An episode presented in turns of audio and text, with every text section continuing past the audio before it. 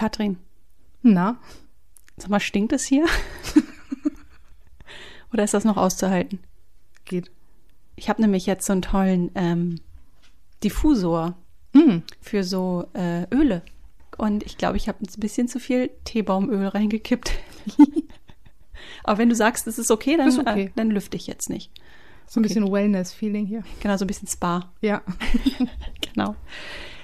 Du sahst richtig gut aus, als du gerade in meiner Haustür standst. Habe ich so ein kleiner Pinguin. Ja, da hat es ein bisschen was, ja, eine Mischung aus Pinguin und weiblichen Yeti ein bisschen. Witzig. Das ist total nett gemeint. Okay. Ein lieb gemeinter Jedi. Aber schön, dass du es geschafft hast, durch den Schneesturm. durch den Mon Schnee. Denn es ist wieder soweit. Wir haben Ja. uns wieder was, ein, ein ganz tolles, spannendes Thema aus der Welt der Cyberkriminalität herausgeholt, herausgekratzt. Aber ähm, bevor wir darauf eingehen, möchten wir noch ein paar HörerInnen-Grüße loswerden. Wir grüßen nämlich ganz besonders Hanna Hannes und das Sojaschnitzel. Das Sojaschnitzel hat uns nämlich eine ganz liebe Bewertung hinterlassen, direkt auch mit einer Frage. Wo bleibt der Fame? Katrin, wo ist er? Ich weiß es nicht. Ich warte. Wir warten auch Sojaschnitzel. Wenn du da Ideen hast oder vielleicht auch Connection hast, ähm, kontaktiere uns gerne. Wir sind für alles offen. Ja. Ja, und ähm, Katrin, ich möchte direkt mal zur Überleitung auf das aktuelle Thema dir eine Frage stellen. Weißt du noch, wo du am 31.12.1999 warst? Zur Jahrtausendwende. Boah. Da, da hatte ich noch keine Kinder. Wahrscheinlich irgendwo auf einer wilden Party. Sag mir bitte, dass du nicht wie jeder zweite Dödel am Fran äh, Brandenburger Tor warst. Nee. Okay, ich auch nicht. Aber weißt du, warum ich dir diese Frage so stelle? Ich vermute mal, das hat was mit unserem Thema zu tun. Genau, denn was war das dominierende Thema? Was hat quasi jeden, der irgendwie mit IT zu tun hatte, Ende des Jahres 1999 und auch ein bisschen davor schon ganz intensiv beschäftigt? Was hat dem oder derjenigen wirklich Schweißperlen auf die Stirn getrieben? Weißt du das noch? Das weiß ich. Da hatte ich selbst paar schlaflose Nächte. Erzähl. Das war der Jahr 2000 Bug. Genau. Was hat es damit auf sich? Also ähm, das fängt ja damit an, dass mh, früher Speicher sehr teuer war. Also ähm, du hast nur dir sehr genau überlegt, was du in deinem Programmcode speicherst und hast die ja, Speicherplätze so klein gewählt, wie es möglich war. Und deshalb hat man nur zwei Jahreszahlen, also die beiden letzten Zahlen, Ziffern eines Jahres hat man als, als Jahresspeicher äh, genommen. Ja, und im Jahr 2000 ist dann natürlich Die Angst groß die Angst gewesen, groß gewesen. dass wir wieder auf das Jahr 1900, Ja, 1900 fallen. Genau. Genau. Und ganz viele Abfragen würden dann nicht mehr funktionieren. Zum Beispiel Altersabfragen, wo dann das, das aktuelle Jahr minus dem Geburtsjahr gemacht wird. Das funktioniert dann ja nicht mehr. Dann hast du plötzlich negative Zahlen und man Also- weiß nicht, was passiert. Also ganz viele Behörden zum Beispiel hatten wirklich Panik, ne? Steuerbehörden. Man hatte Angst, dass das ganze Verkehrsleitsystem zusammenbricht. Ja. Ähm, ja, also man hat eigentlich das totale Chaos erwartet. Und es gab auch sehr viel, ich sag mal, da wurde ja viel rein interpretiert auch in dieses Jahr 2000 Problem schon im Vorfeld. Und da wurden ja wirklich die düstersten Szenarien aufgezeichnet. Ja. Und haben sie sich bewahrheitet? Nee. Also es gab, soweit ich weiß, gab es eine ganz kleine, ein ganz kleines Vorkommen in Fukushima, aber das wurde ab sofort ähm, gefixt.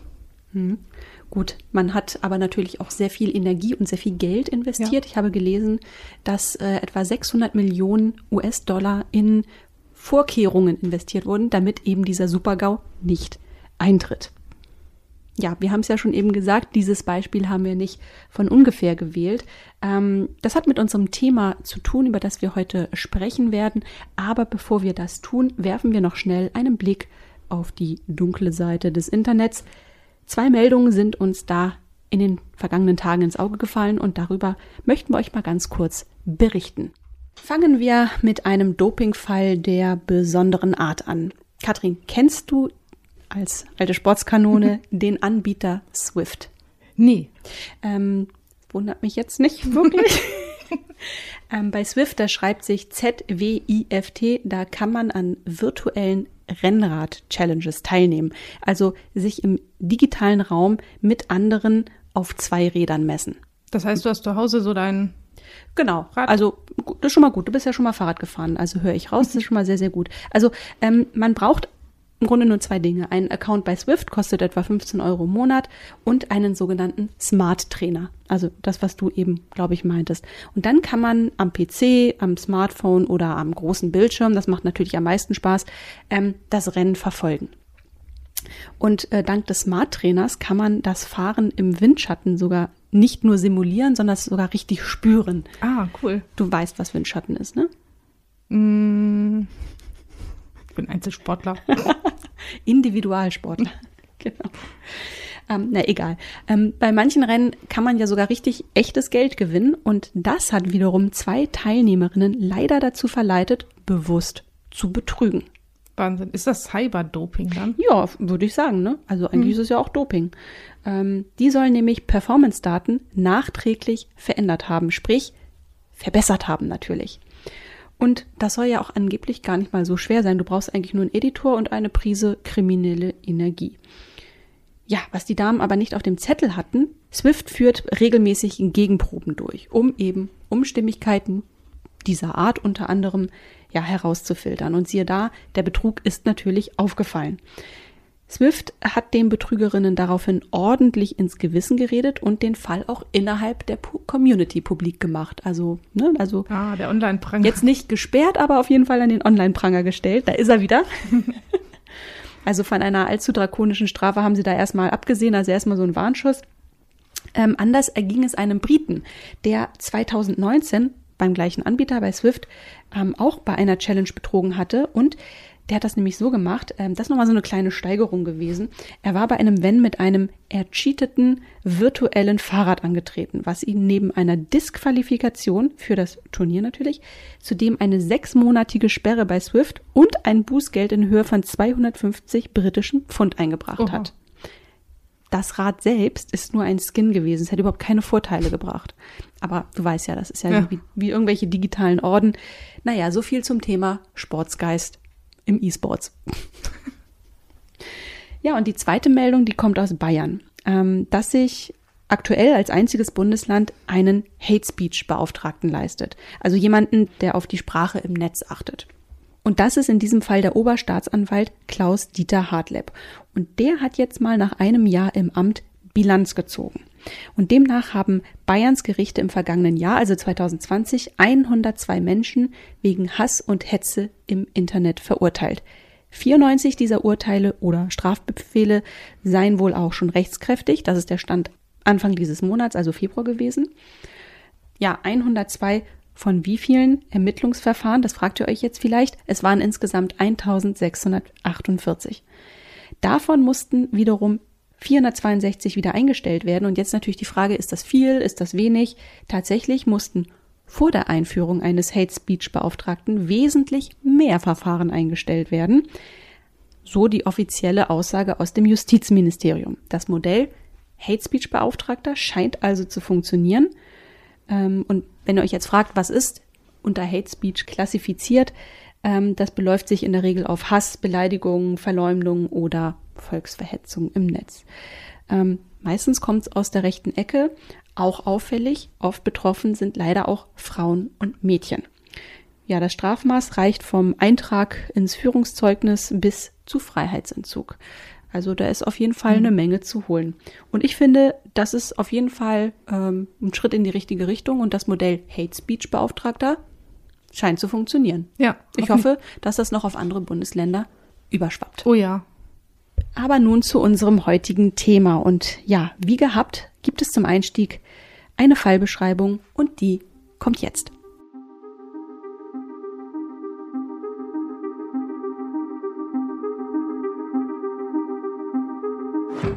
Mit einem unschuldigen Klick auf einen Online-Artikel mit provokanter Überschrift fängt es meistens an.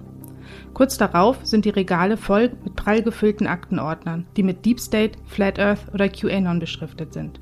Am Abend dann noch schnell zur Hygienedemo, auf dem Weg nach Hause schauen, was bei Telegram so läuft. Vom Skeptiker bis zum Verschwörungstheoretiker ist es oft kein weiter Weg und die Tage sind gut gefüllt. Das Ziel, die Mächtigen demaskieren und die vermeintliche, die echte Wahrheit auf den Tisch bringen.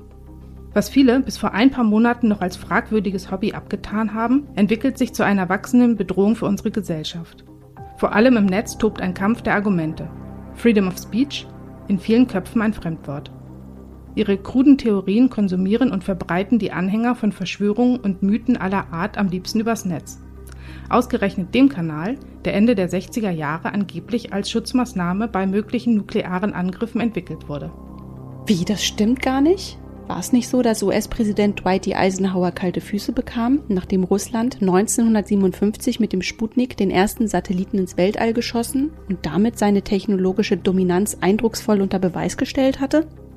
Mitnichten. Weder die Angst vor Krieg noch Sputnik legten den Grundstein für den als ARPANET bekannten Vorläufer des Internets.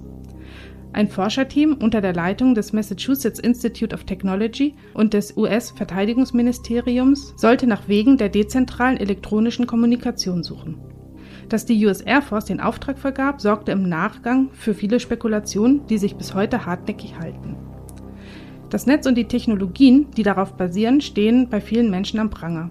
Wahlweise sollen sie die Bevölkerung manipulieren, kontrollieren oder gar zerstören. Und wer trägt die Verantwortung?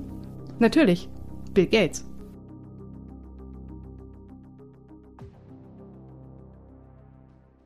Ja, wir haben uns vorgenommen, heute das Thema Verschwörungstheorien über das Netz bzw. Computertechnologie aufzugreifen. Das machen wir natürlich, weil gerade sehr viel Aufmerksamkeit generell auf dem Thema Verschwörungstheorien liegt. Aber vielleicht habt ihr, liebe Hörerinnen, ja Lust, mal was anderes als das x-te Impf- oder Illuminatenmärchen zu hören. Und deshalb kramen wir heute mal tief in der Mythen- bzw. Mottenkiste des Internets. Manche Theorien sind witzig, manche völlig verrückt und wiederum andere einfach nur zum Kopfschütteln, weil der gesunde Menschenverstand zum eigenen Schutz hier einfach mal dicht macht. Aber bitte entscheidet selbst, wie ihr was bewerten wollt. Ja, vielleicht noch mal ganz kurz zu der Methode, um der Versuchung des Zerquatschens nicht zu erliegen, werden wir das so machen, ähm, dass ich ähm, für meinen Teil neun Theorien in den Raum werfe. Wir haben im Vorfeld intensiv recherchiert und uns auf neun äh, gängige Mythen äh, geeinigt. Ähm, ich werfe die in den Raum und dann zählt die Uhr zwei Minuten rückwärts und Katrin bekommt genau diesen Zeitabschnitt Zeit, um das Thema zu debunken, wie das so schön heißt. Sprich, die Theorie bzw. den Mythos aufzulösen. Und danach gibt es ein Signalgeräusch und wenn du bis dahin nicht alles erzählt hast, was es zu erzählen gibt, Katrin, tut mir leid, Pech gehabt. Das ist gut, das krieg ich hin. Meinst du? Ja. Wunderbar, dann lass uns beginnen.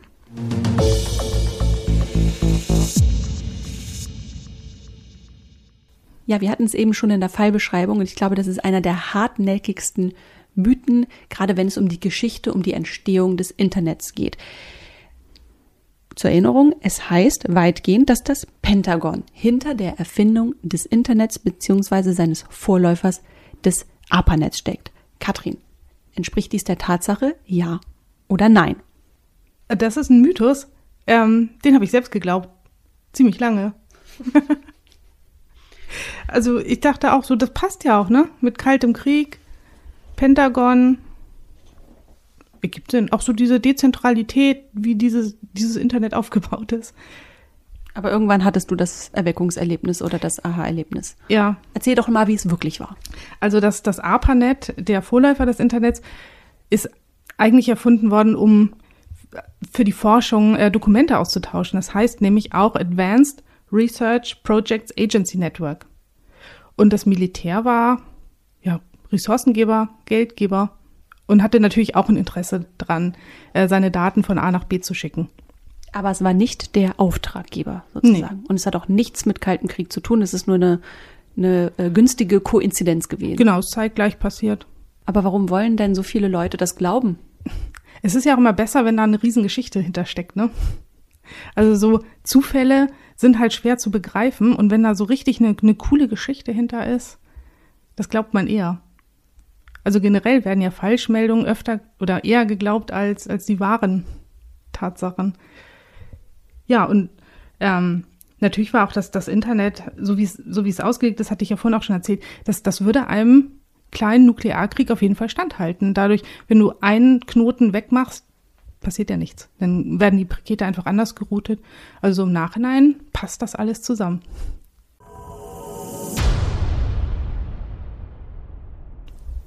Okay, alles klar. Dann kommen wir doch direkt schon ähm, zu der nächsten, ja, zu dem nächsten Mythos.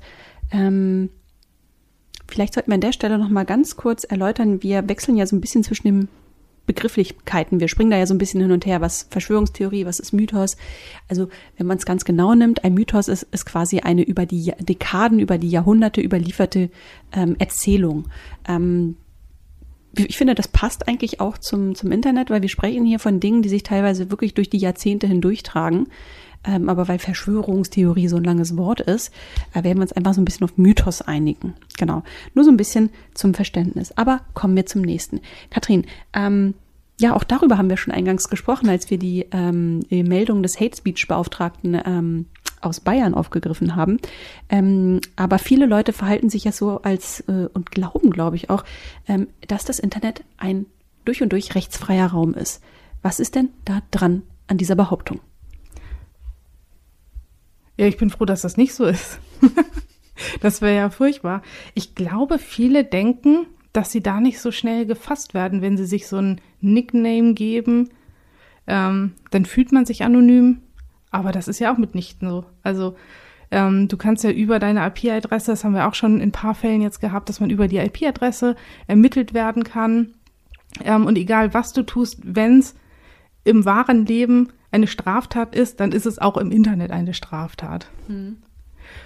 Ähm, oft passen die Gesetze nicht so ganz auf das Internet und ähm, es wird sich natürlich auch Mühe gegeben, die Gesetze dann so anzupassen. Leider muss meistens erstmal irgendwas passieren, bis sie angepasst werden. Wir hatten das ja auch beim ähm, Cybermobbing, wo dann erstmal keine Straftat so ersichtlich war, dann die Gesetze aber doch nachgezogen haben. Und schon allein die Tatsache, dass es ja Anwälte gibt, die sich auf IT-Recht spezialisiert haben, ja. ähm, spricht ja ein bisschen dafür, äh, dass es da auf jeden Fall ähm, die, die uns alle gewisse Entwicklung gibt. ähm, wusstest du, äh, vielleicht mal ergänzend, äh, es gibt sogar in dieser relativ neuen gehypten App Clubhouse schon den ersten äh, Vorfall, der so ein bisschen an die Oberfläche geschwappt ist, der definitiv äh, darauf einzahlt. Und zwar hat der, äh, ja, als, äh, ich sag mal, unter den Bloggern als Koryphäe geltende Richard Gutjahr, dem ist was äh, rausgerutscht. Ähm, es ging um Eva Herrmann, die mhm. einzige Tagesschausprecherin, die so ein bisschen in rechte Sphären abgerutscht ist. Ähm, er hat äh, was äh, behauptet. Ähm, ich glaube, es ging darum, dass äh, ein Haftbefehl gegen sie vorlege oder eine Vorladung, irgendwie sowas in die Richtung. Und das äh, war nicht ganz korrekt. Äh, das war der falsche juristische Ausdruck und äh, das ist ihm tatsächlich ein bisschen auf die Füße gefallen. Es gab nämlich am nächsten Tag Post von Eva Hermanns Anwalt. Oh. Also auch da wird alles wahrgenommen und es muss auf jeden Fall äh, fundiert und korrekt sein, wenn man da etwas von sich gibt, weil sonst ja. gibt's Schnellpost vom Anwalt. Ja, dann gibt's ja noch diese ganze äh, Gruppe der Abmahnanwälte. Oh ja, das ist auch eine ganz tolle Kaste. Ja. Der widmen wir mal eine ganz eigene Folge. Gut, also auch dieses Thema haben wir geklärt. Oh ja, das ist, das ist wahrscheinlich ähm, nach hier Internet wurde vom äh, Militär erfunden, glaube ich. Das ist ja fast schon ein Glaubenssatz. Mhm. Damit wird man ja quasi wirklich schon sozialisiert. Ähm, und zwar heißt es ja immer, das Internet vergisst nie. Ich hoffe, du fragst jetzt nicht wegen deinen Bildern aus Lorette. No comment. ja, aber das ist so das, was mir auch echt im Gedächtnis geblieben ist, dass ähm, uns immer gesagt wurde, postet keine peinlichen Bilder, das wird euch auf die Füße fallen, wenn dann euer zukünftiger Arbeitgeber das findet. Ähm, aber das ist ja nur auch nicht so. Also, ja, aber, aber vergisst das Internet ja oder nein? Das musst du jetzt nochmal kurz aufklären. Ähm, also zum einen gibt es natürlich auch das Gesetz auf Vergessen. Also du kannst alles löschen lassen, aber du weißt ja nicht, wer das noch so alles mit abgespeichert hat. Also theoretisch vergisst das Internet nicht. Aber es ist auch so ein bisschen so, ich mache mal hier die Analogie vom, vom Keller. Also mein Keller ist so voll gerümpelt, da finde ich auch nichts wieder. Und das Internet ist einfach so voll mit Daten. Ähm, wenn ich jetzt ein gelöschtes Bild suchen wollen würde, würde ich es eventuell auch gar nicht mehr finden. Naja, und viele Inhalte sind ja gar nicht darauf angelegt, dauerhaft gespeichert ja. zu werden. gerade diese neuen Social Medien, ähm, also Social Medien, so, Social Media Plattform. Du bist ja richtig eine andere Generation. ja.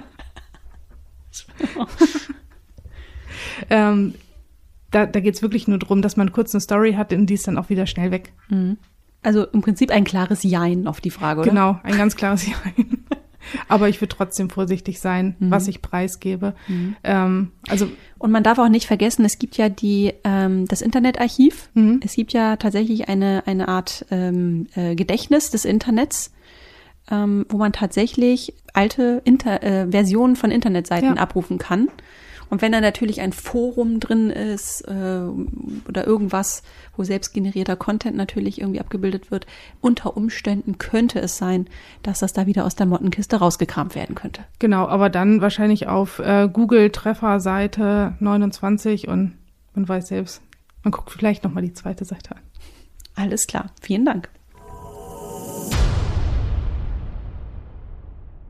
Und jetzt mal ähm, möchten wir bitten, all diejenigen mal ganz aufmerksam zuzuhören, die sich des Öfteren mal auf, ja, wie soll ich das nennen, Seiten der Erwachsenenunterhaltung hin verirren und dafür gerne den Inkognito-Modus verwenden. Denn da gilt natürlich weitgehend die Annahme, der Inkognito-Modus in meinem Browser macht mich quasi unsichtbar. Auch historisch rückwärts betrachtet. Katrin, ja oder nein? Auch da würde ich ein Jein. Du sagen. halt mit deinen ganz klaren Ansagen. ja, ne? ja.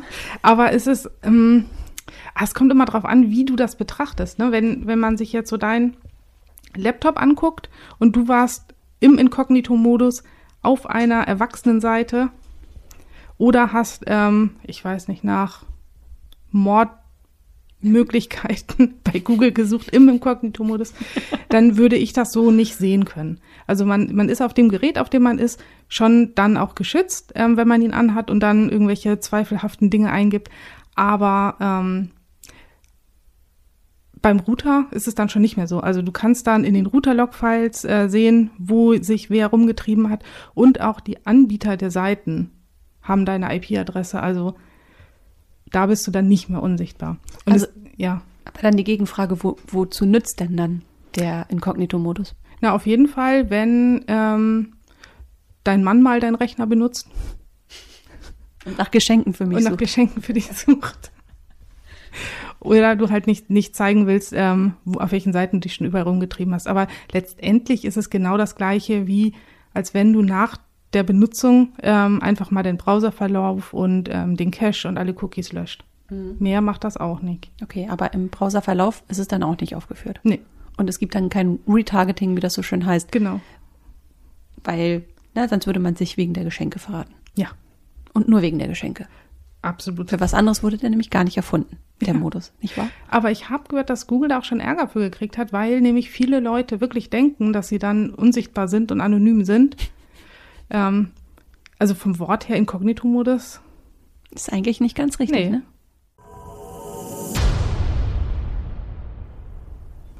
Gut, haben wir das auch geklärt.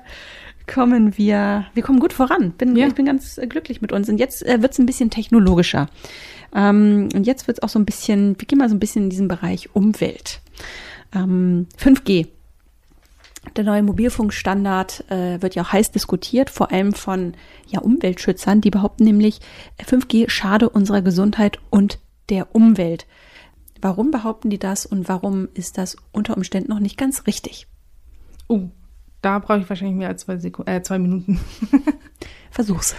Ähm, also grundsätzlich ist ja dieser 5G-Standard ist halt die, die fünfte Generation des Mobilfunkstandards und auf unsere Bedürfnisse ausgelegt. Also gerade wenn du so Themen betrachtest wie autonomes Fahren, da brauchst du einfach schnelle Reaktionszeiten vom Server zum Gerät, zum Auto.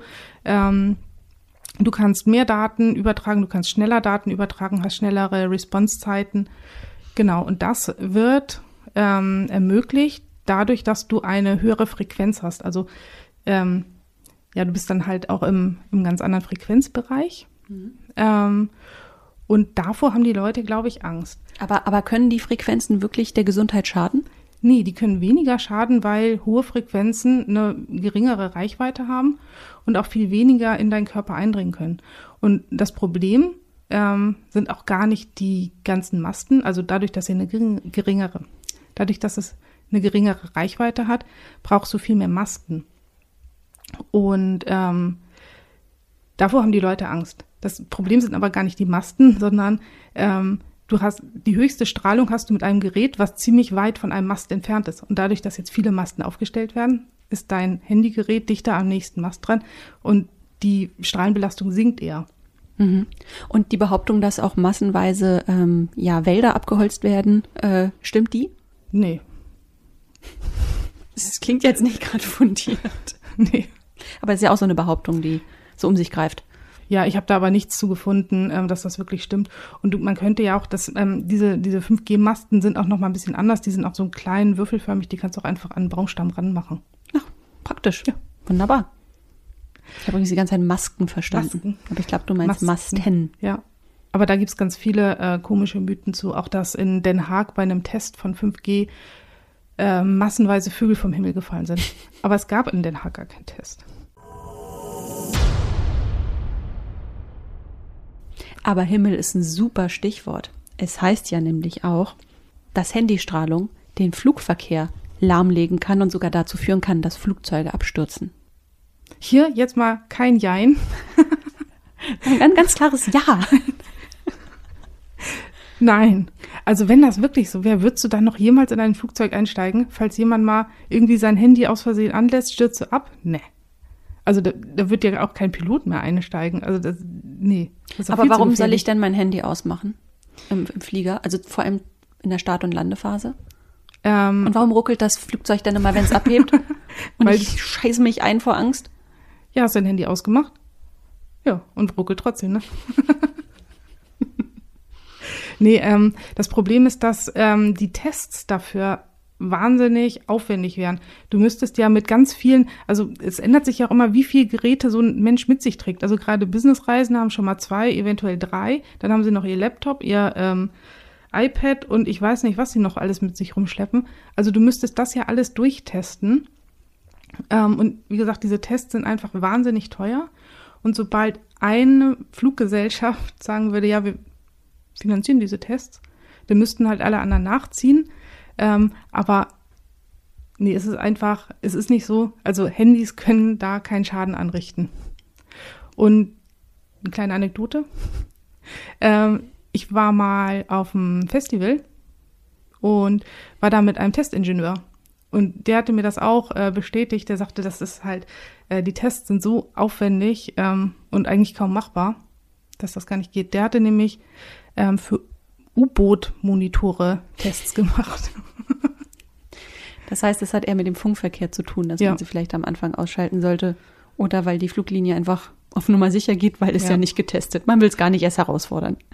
Das glaube ich auf jeden Fall.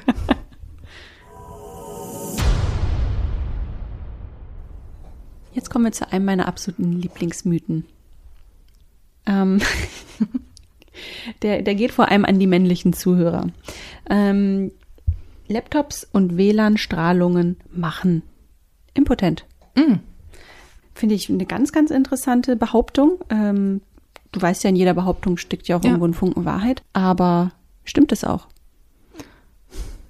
Also, das kann man ja schon mal beantworten, dadurch, dass man sich so umguckt, überall, oder wir haben fast flächendeckendes WLAN und haben trotzdem Kinder. Ja, aber statistisch betrachtet sind es ja weniger als früher. Ja, das stimmt. Mhm.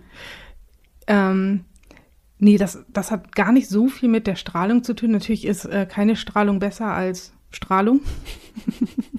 Aber ähm, das liegt eher an der Wärmeentwicklung von den Geräten, die man auf dem Schoß hat. Genau, weil es heißt ja explizit Laptops mit WLAN. Es geht ja, ja nicht um den PC-Turm oder das Handy, die Laptops. Und darin liegt ja schon im Grunde die Antwort.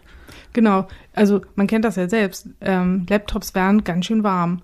Und ähm, wenn dann noch der Lüfter angeht, weil man irgendwelche Bildbearbeitung macht oder ich weiß nicht was, ähm, und das direkt auf dem Schoß hat, dann wird es einfach viel zu warm mhm. für die Hoden. die Eierheizung. genau. Also, und, und das durch die Erhitzung, dadurch, dass das ja nicht mehr der Körpertemperatur entspricht. Also ja. Ich denke jetzt einfach mal logisch. Einmal im Leben. Logisch denken, da wo es drauf ankommt. Äh, das ist, entspricht ja nicht mehr der Körpertemperatur. Und dann, ja, dann hat das sicherlich Auswirkungen auf die Spermienbeweglichkeit, ja. oder? Ja. Sag ich jetzt mal. Das ist ja auch Eiweiß. Ähm, und Eiweißgerinnung nur bei 42 Grad.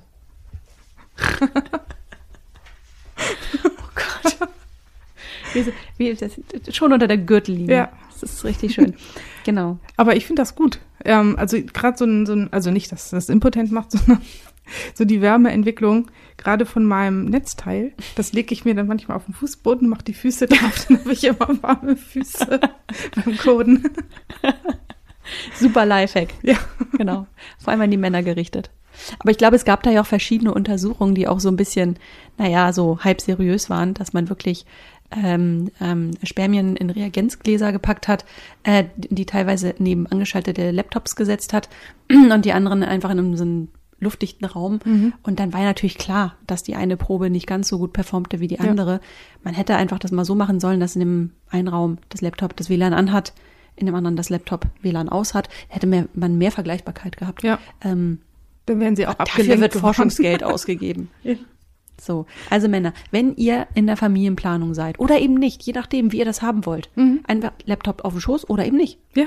Ne? Also das ist Geburtenkontrolle. Stimmt. Ist doch super die beste Filterungsmethode. Lass ich mir patentieren. Also wunderbar. Also nicht per se machen Laptops mit eingeschaltetem WLAN impotent. Es sei denn, man möchte es. So. Oh ja, jetzt kommen wir, also das ist jetzt mein absoluter Lieblingsmythos und im Grunde war das auch die äh, ja, der Initialmythos, der ja. uns dazu bewogen hat, diese Folge heute zu machen. Ich liebe diese Behauptung. Ich könnte mich darüber beömmeln, vor allem wenn ich dann bei Reddit reingehe und in den Verschwörungstheorien-Thread gucke. Ähm, da wird nämlich sehr intensiv diskutiert, dass der Online-Möbelhändler Wayfair entführte Kinder über seinen Online-Shop verkauft. Katrin, wie kommt man denn darauf? Ja, ich bin durch den Mythos gekommen, durch dich. Aber wo hat denn dieser Mythos seinen Ursprung genommen? Bei Reddit. Genau. Wieso das meiste bei Reddit so seinen Anfang nimmt? Naja, ursprünglich auf Twitter. Ja? Auf Twitter. Einer Userin ist dort was aufgefallen. Das ist dann zu Reddit rübergegangen. Aber das äh, bringt eigentlich überhaupt nichts zu dieser Diskussion. Noch nichts. Nur der Vollständigkeit halber benannt. Ja, ähm, also bei, bei Wayfair gibt's einfach so ein paar absurd teure Möbel. Ein Tisch für, ich weiß nicht, 20, 30.000 äh, Euro. Mhm. Das ist ja schon mal ein Anzeichen, dass da was komisch ist. Mhm. Dann haben viele, ähm, ähm, dann sind viele Lager auch noch in der Nähe von Kinderabschiebezentren in den USA. Gott, dass sowas überhaupt gibt, ja. Scheiße. Und ganz viele andere Sachen, ähm, die noch so ein bisschen korrelierten. Also es gibt dann noch solche ähm, Stockkeeping Units, also irgendwelche Lagerhaltungsnummern, die auch mit in den Beschreibungen drin waren. Und wenn du die nämlich bei Yandex einer russischen Suchmaschine eingibst, dann kommen immer Kinderfotos. Okay. Was aber Yandex dann auch zugegeben hat, dass das einfach nur eine, eine Koinzidenz war oder ein, ein Softwarefehler. Und die, die QAnon-Leute haben es natürlich auch dann in die Hillary und Obama-Richtung geschoben. Da geht es ja auch viel um Pädophilie, um Kinderkaufen. Aber was hat es denn nun mit diesen sündhaft teuren Schränken, die allesamt ja nach vermissten Kindern heißen, ja. benannt wurden? Was hat es denn damit auf sich? Das sind einfach nur ähm, bestimmte Artikel, die nicht für Privatkäufer gedacht sind oder auch ähm, Zulieferer wollen das äh, Möbelstück nicht direkt aus dem Sortiment nehmen und dann wieder neu einspielen, wenn es lieferbar ist und haben dann, solange dieses ähm, Möbelstück nicht wirklich lieferbar war, die Preise so hoch gesetzt, dass das keiner kauft. Mhm. Und ich habe gelesen, dass am Ende auch ein Algorithmus diese äh, Namen ja. bestimmt, weil sonst müssten wir uns ja auch alle über Billy aufregen. Das stimmt. Also es ist alles widerlegt worden. Es gibt da einfach ein paar Koinzidenzen. Aber ich finde, das ist ein super Beispiel, was bei Verschwörungstheoretikern einfach schiefläuft. Äh, ich finde, die lesen oder die nehmen dieses zwischen den Zeilen lesen einfach ein bisschen zu ernst. Ja. Gut. Aber nein, Wayfair verkauft keine Kinder. Ja, jetzt äh, zu einem Mythos, der, glaube ich, hochaktuell ist ähm, und der auch einfach nicht tot zu kriegen ist, zu, äh, vor allem seit wir seit über einem Jahr in dieser Ausnahmesituation sind, bedingt durch das Coronavirus. Ähm, was hältst du denn davon, dass Bill Gates uns allen einen Impfchip einpflanzen will und auch noch die ganzen Daten, die dieser Chip speichert, zentral sammeln möchte? Finden wir es gut? Finden wir das schlecht? dann weiß ich wenigstens, wo meine Daten sind. Und ich muss nicht ständig irgendwie meine Daten suchen, mein Portemonnaie suchen. Ich finde super, wenn ich da eine Schnittstelle für kriege. Alles gut. ja, aber ich glaube es nicht. Also, ähm, was hat er davon? Und also, da sind auch wieder diese ganzen Koinzidenzen, ne? Ähm, also natürlich hat Bill ähm, Gates mit seiner Forschung auch ein Patent auf einen Corona-artigen Virus. Ähm, und er hat, er forscht natürlich auch besonders zu, zu Impfthemen. Ähm, da gibt's auch Impfen mit Chip ähm, für die Geburtskontrolle. Ähm, er forscht an irgendwelchen Infrarot-Tattoos, die dann als Impfpass ähm, verwendet werden in Ländern, wo man eben nicht die ganze Zeit seine Papiere mit sich rumschleppt. Also da wird auch wieder so vom einen aufs andere geschlossen und das hat alles nichts miteinander zu tun. Und es ähm, erforscht auch noch an einer Open Access Datenbank, wo dann auch ähm, getrackt werden kann, wer geimpft wurde und wer nicht. Das stimmt soweit. Aber es ist halt eine Open Access Datenbank, wo man selbst das Zertifikat ausfüllt. Das heißt, nur du kannst sehen, ähm, ob deine Daten auch jemand anders sehen darf. Also du entscheidest das. Also werden Zertifikat. verschiedene Informationstöpfe einfach zu einem großen Knoll zusammengebunden. Ja, und ich glaube, ganz viel Neid ist da auch noch bei, weil er einfach so wahnsinnig reich ist. Und er hat ja auch schon 2015 einen TED-Talk gehalten, dass unser nächstes großes Problem eine Pandemie sein wird und nicht irgendwelche Kriege oder sonst was. Und da schließen dann natürlich auch viele drauf, dass er was gewusst hat. Natürlich. Aber das war gerade zur Zeit der Ebola. Also gibt da auch noch andere äh, Zusammenhänge. Alles klar. Auch das haben wir aufgearbeitet. Und jetzt kommen wir ja, eigentlich schon zum Schluss. Oh. Aber auch mit einer kleinen Überraschung. Aber die kommt nach unserem letzten Mythos, der eigentlich weniger ein Mythos ist, als mehr ein Glaubenssatz. Wir hatten ja vorhin das ganze Thema Inkognito-Modus. Mhm. Inkognito-Modus macht mich unsichtbar. Und da gibt es im Prinzip das Pendant dazu, ähm, das da heißt, ins Darknet gehen ist illegal und gefährlich. Ja. Katrin, ist das Darknet ein Ort, an dem man sich nicht verirren sollte? Sag mal. Ich war da schon mal. Mhm. Und ich hatte eigentlich ähm, Schwierigkeit, mich überhaupt zu verirren. Was eine Einbahnstraße. Ja, es ist äh, schwierig, durchs Darknet zu surfen. Ähm, ja, aber also das Darknet ist überhaupt nicht gefährlich. Es ist ja einfach nur ein Teil des normalen Internets, ähm, wo man aber einfach einen eigenen Browser für braucht, weil die Pakete da anders geroutet werden für die Anonymität. Und ähm, ja, du kannst halt auf einen bestimmten Teil von Adressen zugreifen mit diesem Browser, die alle auf .onion ähm, enden. Das hatten wir auch schon in ein paar ähm, unserer vorherigen Folgen mhm, erzählt. Ich, genau. Vor allem und, ans Herz zu legen, wir ja. nochmal die Folge mit dem Cyberbunker. Da haben wir oh, ja. sehr, sehr intensiv über das Darknet. Und natürlich unsere Folge über äh, Shiny Flakes, wo es um ja, Drogenverkauf im Darknet ging. Aber ja. das ist nur Ende der Werbung. Ähm, genau, also ins Internet gehen, äh, ins Darknet gehen, pardon, freudscher Versprecher, ist also nicht illegal? Nee, das ist ähm, überhaupt nicht illegal, selbst wenn du ähm, auf Seiten gehst, wo was ähm, Illegales angeboten wird, zum Beispiel ähm, Gras oder andere Drogen.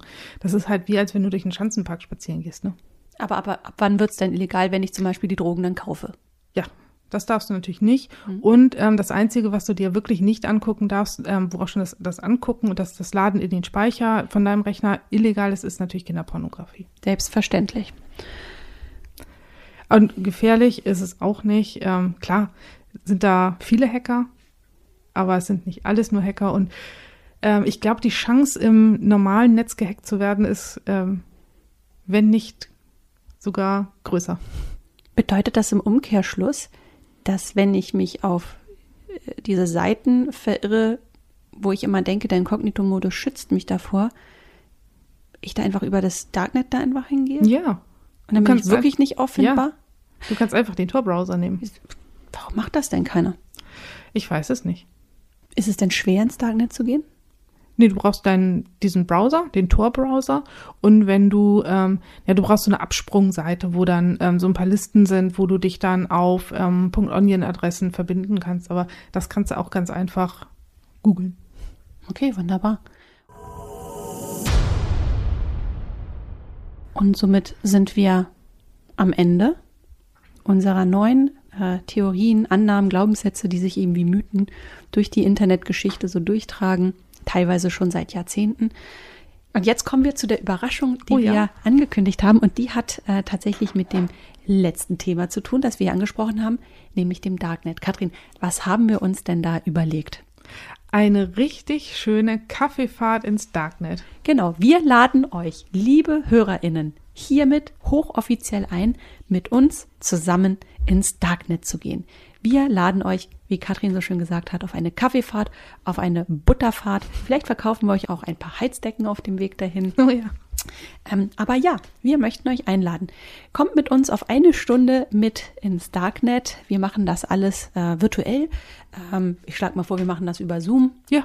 Ähm, und wir haben uns das überlegt, ähm, um auch ein paar Fragen vielleicht zu beantworten, ähm, würden wir mal sagen, wir laden jetzt mal einfach 50 Leute ein. Also mhm. empfiehlt uns gerne weiter, sagt es gerne weiter. Und ihr findet dann in den Show Notes einen Link zu einem Google-Formular. Da könnt ihr dann eure E-Mail-Adresse eintragen. Kann auch eine gefakte sein, ne? Ja. Katrin, ist uns ja scheißegal. Ja. Und dann bekommt ihr von uns die äh, A Bescheid, ob ihr dabei seid und die Zugangsdaten zugeliefert. Und äh, ja, das Datum schreiben wir auch rein. Das müssen wir gleich nochmal mhm. im Anschluss besprechen. Aber wir freuen uns mit euch zusammen in die dunkle Seite des Internets zu gehen. Und ja. euch auch so ein bisschen kennenzulernen, liebe HörerInnen. Ja. Ich freue mich wahnsinnig. Genau. Und gerade in dieser Zeit, wo man ja auch nicht reisen kann. Ja, das ist ja mal schön Ausflug zu machen. Einfach mal so eine kleine Sesselreise. Ja. Genau. Vielleicht sollten wir noch mal ganz kurz uns outen. Es wäre nicht das erste Mal, dass wir das mhm. machen. Wir haben das schon ein paar Mal gemacht. Aber wir haben uns überlegt, wir möchten das einfach mal mit euch machen, liebe ja. Hörerinnen und liebe Hörer. Ja, und in diesem Sinne, meldet euch alle an und wir nehmen euch mit. Und wenn ihr nicht dabei seid, ist nicht schlimm. Hauptsache, ihr schaltet beim nächsten Mal wieder ein, wenn es wieder heißt Mind the Tech True Crime aus dem Internet. Bis nächstes Mal. Tschüss.